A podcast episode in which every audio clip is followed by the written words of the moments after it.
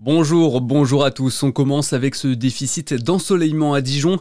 Lors de cet hiver 2023-2024, la ville a fait partie des territoires les moins ensoleillés du pays d'après la chaîne météo. Il était une figure de la Bourgogne, l'ancien ministre et ex-maire d'Auxerre Jean-Pierre Soisson est mort hier à l'âge de 89 ans. La classe politique a salué la mémoire d'un grand humaniste. Jean-Pierre Soisson avait été fait chevalier de la Légion d'honneur en 2016. Lutter contre les dépôts sauvages, la préoccupation de plus en plus de communes. En France, chaque année, des centaines de milliers de tonnes de déchets jetés sur la voie publique sont signalés.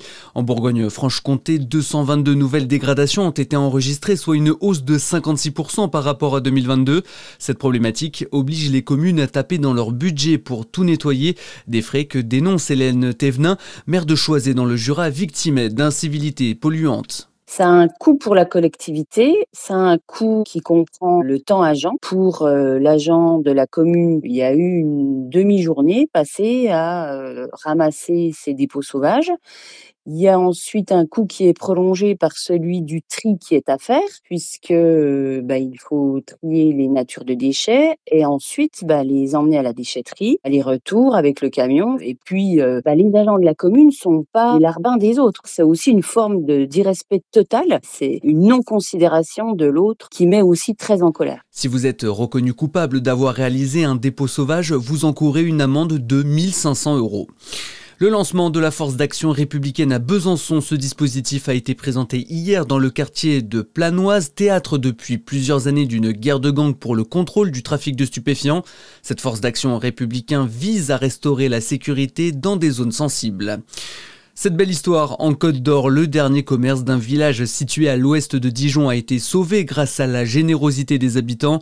L'établissement multiservice de Darcé avait plus de 10 000 euros d'impayés auprès de son fournisseur d'électricité. La municipalité a aussi mis la main à la poche dans le cadre de la loi NOTRe.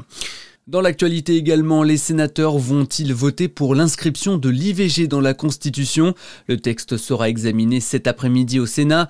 Face à cette question très sensible qui divise plusieurs associations anti-avortement, n'hésite pas à mener une campagne contre ce vote en envoyant notamment des mails, des témoignages ou encore des figurines de fœtus.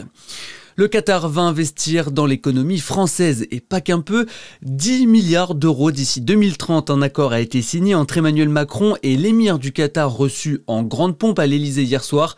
Un investissement qui devrait profiter au domaine de l'aérospatial, de l'intelligence artificielle, de la santé ou encore de la transition énergétique.